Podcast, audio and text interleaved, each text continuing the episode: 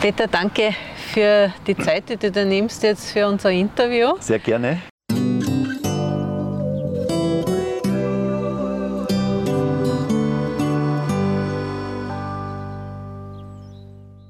Äh, wir sind an einem ganz besonderen Platz eigentlich. Du hast den ganz bewusst ausgesucht. Wir sind in Heustadt. Normalerweise wären da jetzt Massen um uns herum. Genau. Das haben wir gerade beim Parken gespürt. Aber warum sind wir da?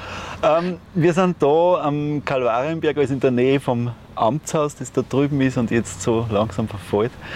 Ähm, weil da meine Kindheit stattgefunden hat. Ich bin bei meinen Großeltern, also speziell bei meinem Großvater, der mein erster musikalischer Lehrer ist jetzt irgendwie nicht das richtige Wort, sondern der, der mich halt in die Musik eingeführt hat, behutsam und ohne irgendwie, dass ich es gemerkt habe eigentlich. Ähm, bin da aufgewachsen und war halt da immer da, also bis zu meinem, weiß ich nicht, 12., 13. Lebensjahr.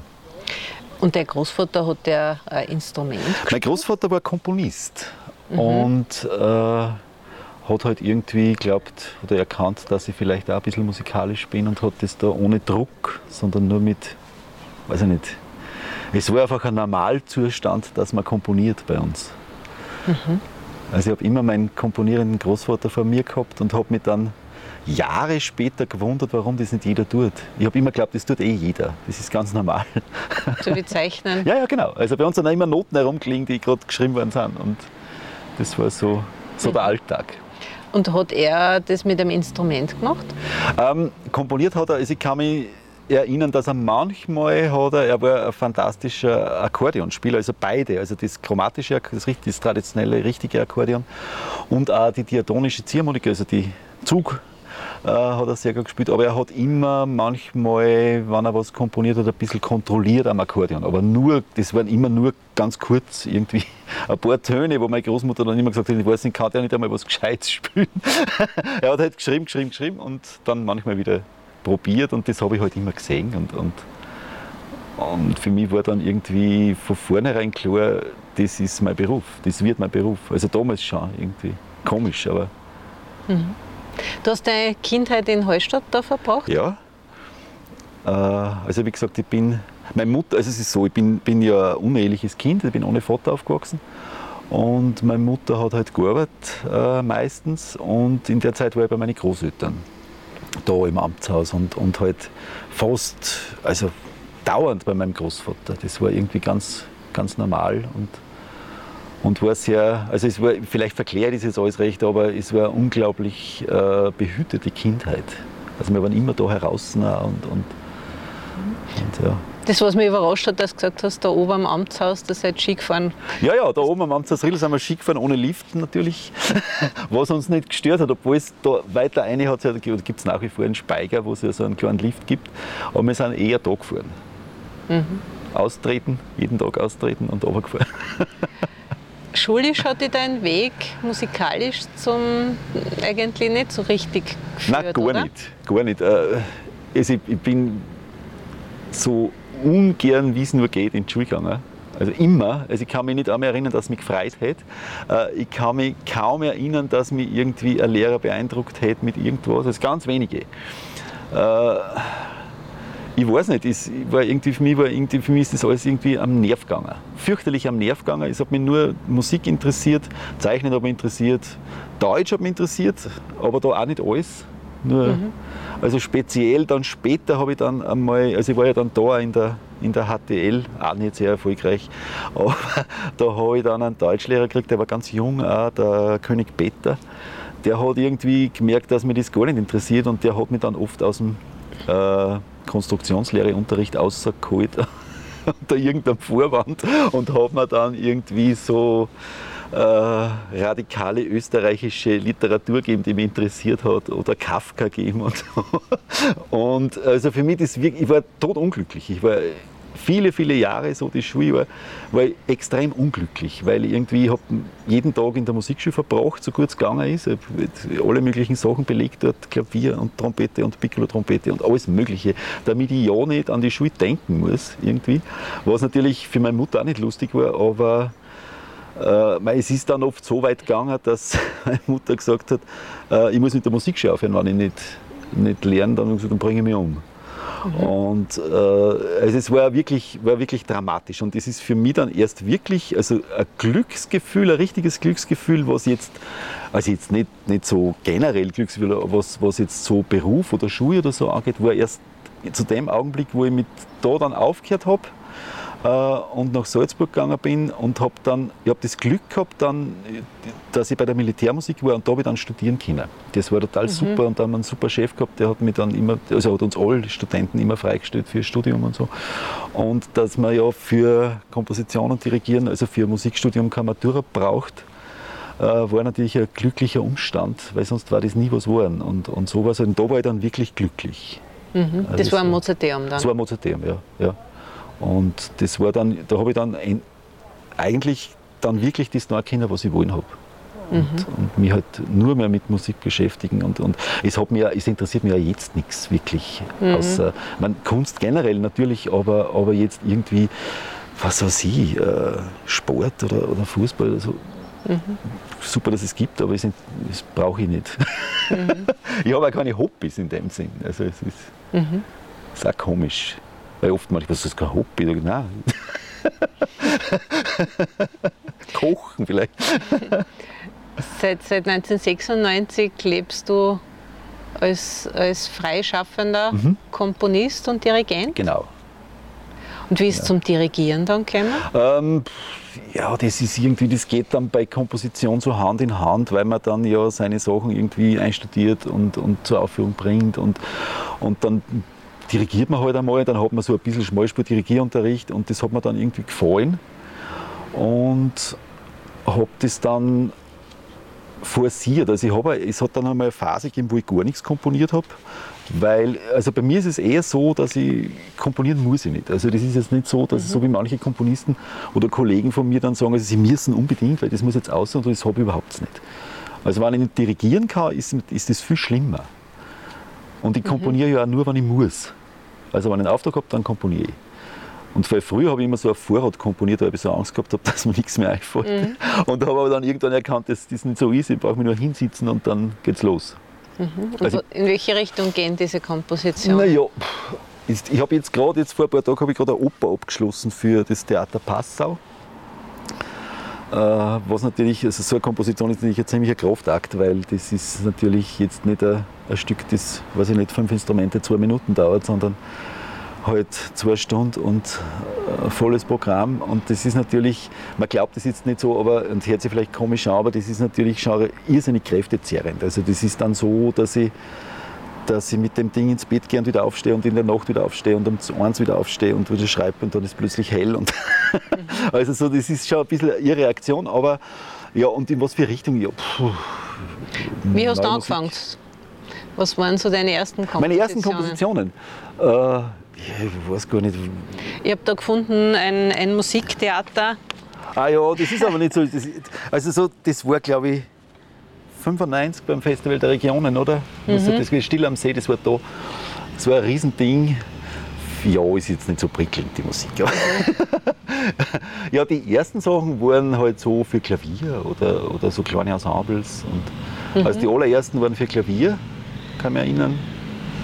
Wo halt dann mein Großvater immer drüber geschaut hat. Und, und, und mhm. dann, wobei er nie gesagt hat, äh, du musst so und so, sondern er hat halt einfach gesagt, probier mal das oder probier mal das. Oder, der mhm. hat mich da nicht so eingeschränkt. Aber er hat halt immer so ein bisschen kontrolliert. Das war ganz, ganz gut. Und, und es war so witzig, weil ich das auch gerade erst einmal jemandem erzählt habe.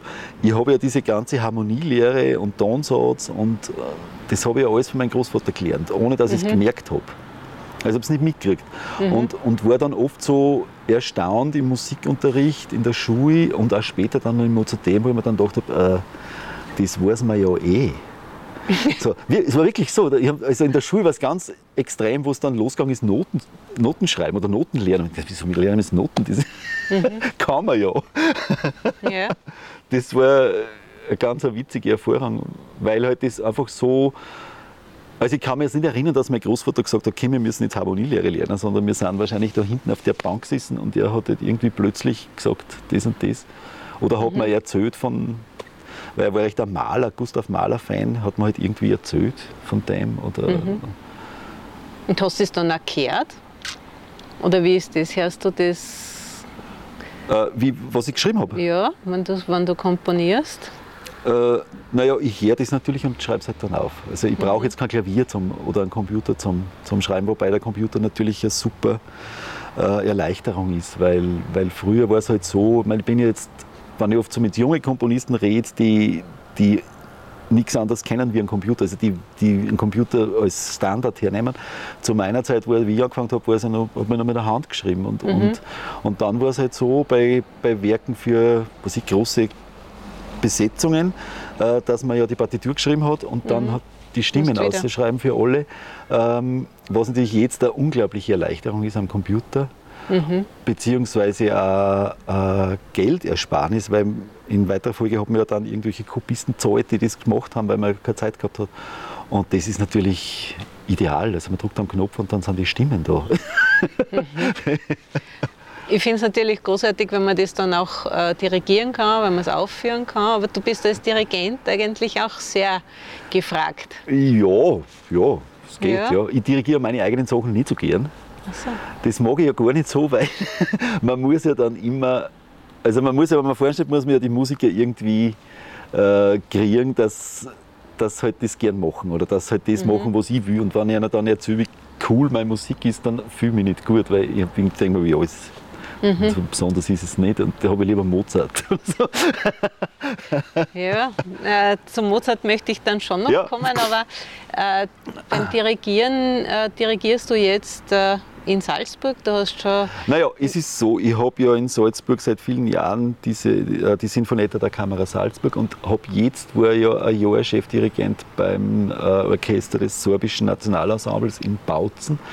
Wobei, das habe ich leider beenden müssen, was man was das Orchester betrifft, sehr, sehr laut tut, weil die wirklich super, super gespielt haben und sehr engagiert waren und, und wirklich alles gemacht haben, was ich, gemacht, was ich wollen habe.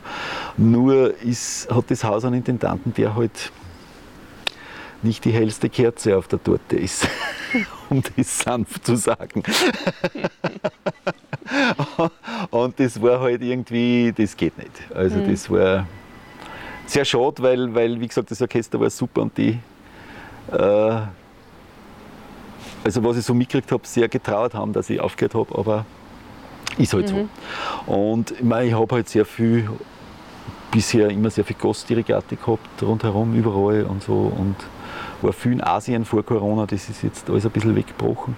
Mhm. Aber das ist eine spannende Geschichte, weil das haben wir ja äh, 2006 in dem Mozartjahr gegründet, relativ groß, also auch mit Opernproduktionen und ist aber dann noch ich glaube 2012 war die letzte oder 2012, äh, ist dann finanziell nicht mehr gegangen, weil einfach die Förderungen sind immer weniger geworden, die Sponsoren sind immer kleiner geworden mhm. und wir haben das dann reduziert auf äh, ein Musikfestival ohne Oper, mit, das war damals noch Hallstatt Classics, ist halbwegs gegangen, aber es war halt auch sehr, sehr mühsam mhm. äh, finanziell. Sehr mühsam.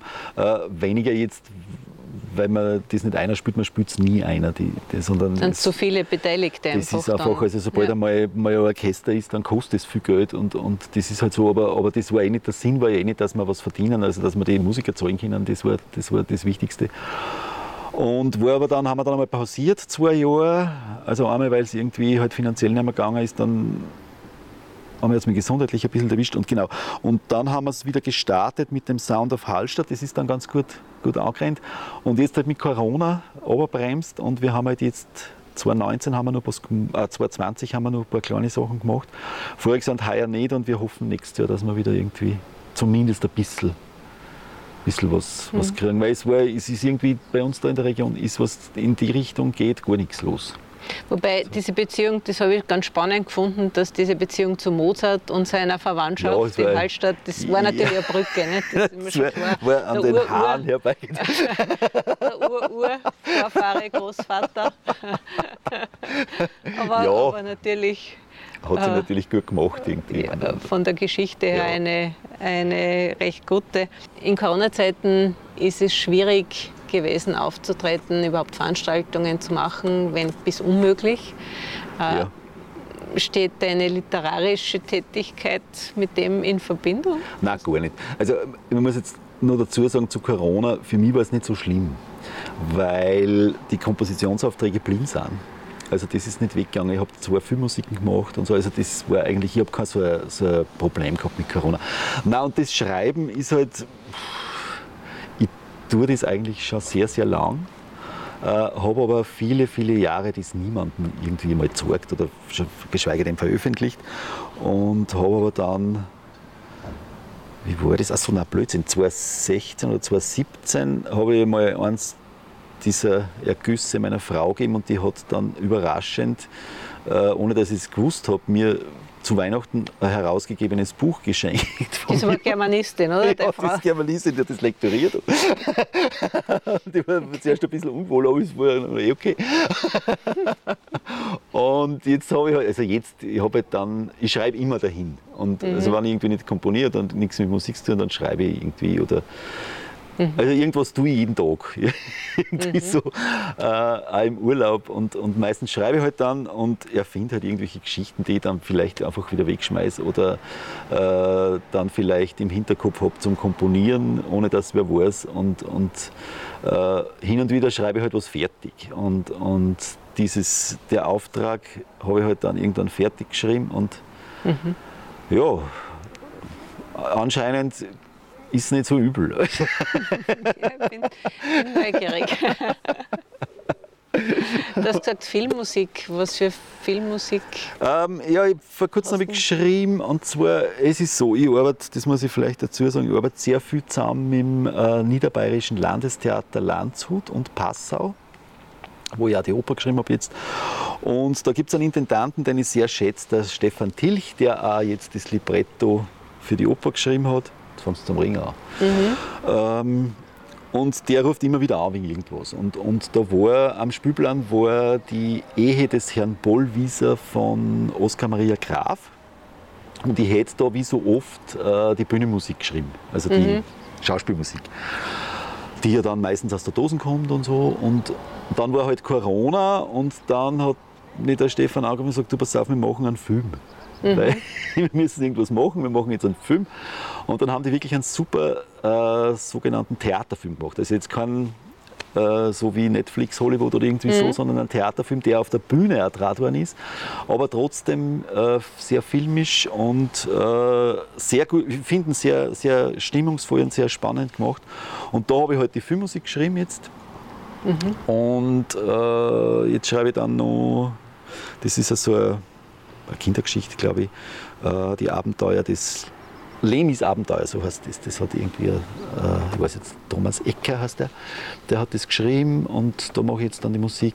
Ja, also Filmmusik, sowas kommt immer wieder. Und, mhm. und das ist, finde ich, auch sehr, sehr lustig und sehr spannend, weil man heutzutage das alles am Computer machen kann, ohne dass man großartig Tausende mhm. von Euro in Orchester stecken muss, sondern äh, was natürlich für die Musiker schlecht ist, aber für für uns Komponisten super, weil man kennt, wenn man es wirklich gut programmiert, keinen Unterschied. Es ist fantastisch. Mhm. Aber ja. Also ein, trotzdem ein, ein relativ einsames Dasein als Komponist. Als Komponist total, ja. Ja, ja total. Äh, weil man halt einfach, man sitzt halt so herum und, und, und schreibt, wobei bei mir ist das irgendwie so, so eigenartig. Also wenn ein Auftrag da ist und, dann denke ich halt ein bisschen nach drüber und dann schiebe ich das meistens so bis zur letzten Sekunde, bis ich mir denke, so, jetzt geht es sich dann nicht mehr aus, zeitmäßig. Mhm. Und dann sitze ich mich hin und dann weiß ich, also mittlerweile weiß ich, früher habe ich Angst gehabt, dass es nicht, nicht, nicht funktioniert, aber ich sitze mich hin und es geht los. Es hört mhm. nicht mehr auf. Also so wie bei der Oper, bei der Oper die ich jetzt gemacht habe, ist da was irgendwie, da war es ganz arg, weil es einfach nie mehr aufgehört hat. Und es war irgendwie, also ich hätte 24 Stunden lang schreiben können. mhm. Und es ist mir auch völlig egal, ob neben mir der Fernseher rennt oder ob es neben mir umbauen. Oder, also mhm. ich brauche jetzt nicht, ich muss jetzt nicht in den Wald, so wie viele, die dann irgendwie sagen, sie brauchen eine Inspiration. Das brauche ich alles nicht. Mhm. Also es ist ganz komisch. Genügt Hallstatt. Nein, nicht einmal das. Also es ist wurscht, wo ich bin. Also wir können mich auch was ich nicht, in einen Bunker sperren und es geht trotzdem. Mhm. Und bei der Oper weiß ich, weil das ist, das kann ich, oder will ich vielleicht nicht erzählen, weil das so spannend ist. Äh, die Grundgeschichte ist eine Novelle von Josef Roth und zwar die Novelle April. Mhm. Kenn ich nicht, ja, ja. nicht. Das ist kaum jemand. Also auch irgend, alle Germanisten, die sagen, "Ha, ja, kein viel vom Rot, aber das kenne ich nicht. Mhm. Und das ist ganz ein kurzes äh, Ding, das eigentlich mehr Psycho ist als wie Geschichte. Und da war es wirklich so, dass man ihm äh, in der Stefan hat ihm angerufen und gesagt, willst du das machen? Und ich, natürlich, ich meine, eine Oper ist irgendwie so der, der Ritterschlag. Und äh, habe die Novelle gelesen und es ist losgegangen, obwohl ich noch gar kein Libretto gehabt habe. Und, und habe halt schon immer komponiert und habe immer angerufen und gesagt, was ist mit dem Libretto, tu weiter jetzt. es ist schon fast fertig. Und dann war es wirklich so, dass der Stefan auch sehr schnell das Libretto gemacht hat, das ich fantastisch finde, weil es einfach musikalisch gut ist und, und der, einfach, der weiß einfach, wie das geht. Und, und das hat nimmer aufgehört. Also das war irgendwie so, und ich bin dann, also es hört sich jetzt sehr verrückt an, aber ich habe echt nur mehr in der Novelle gelebt. Und meine Frau hat gesagt, du bist ja völlig deppert. weil das habe ich selten, also dass ich so drinnen bin, weil sonst ist es halt so, sitze mich hin, dann komponiere ich halt ein paar Stunden und dann gehe ich wieder. Und äh, da war es halt so, das hat, hat einfach nicht aufgehört. Also auch wenn ich in der Früh dann plötzlich geschaut habe, jetzt ist hell, äh, jetzt muss ich mit dem Hund aussehen und dann bin ich mit dem Hund und war immer noch in der Musik und ganz komisch. Habe ich selten so ganz arg. Und könnten wir jetzt da so versuchsweise mal hineinhören? Äh, theoretisch schon, weil es gibt so ein MIDI-File, das ja der, der Stefan dann immer von mir gekriegt hat, wieder, damit er schauen kann mit seinem Text und so. Äh, konnte man schauen, aber darf ich noch nicht. Also es, ist, es kommt ja erst äh, im Frühjahr 2024 raus. Und es dauert jetzt eh noch, bis das jetzt ist. Einmal gibt es einmal eine erste Fassung, die jetzt fertig ist. Jetzt bleibt es einmal ein bisschen liegen und dann überarbeitet man es wieder und so. Ja, Sind wir auf jeden Fall sehr gespannt auf, auf dieses Ja, ja. Werk. ja aber ich habe natürlich immer so, immer wenn was fertig ist, denke ich mir, so ein Blödsinn. Ja. Also ich habe nie irgendwie, ich habe nie erfreut, wenn ich mit was fertig bin. Ich denke mir immer, oh je, Nein. ist das schlecht oder ist das fad.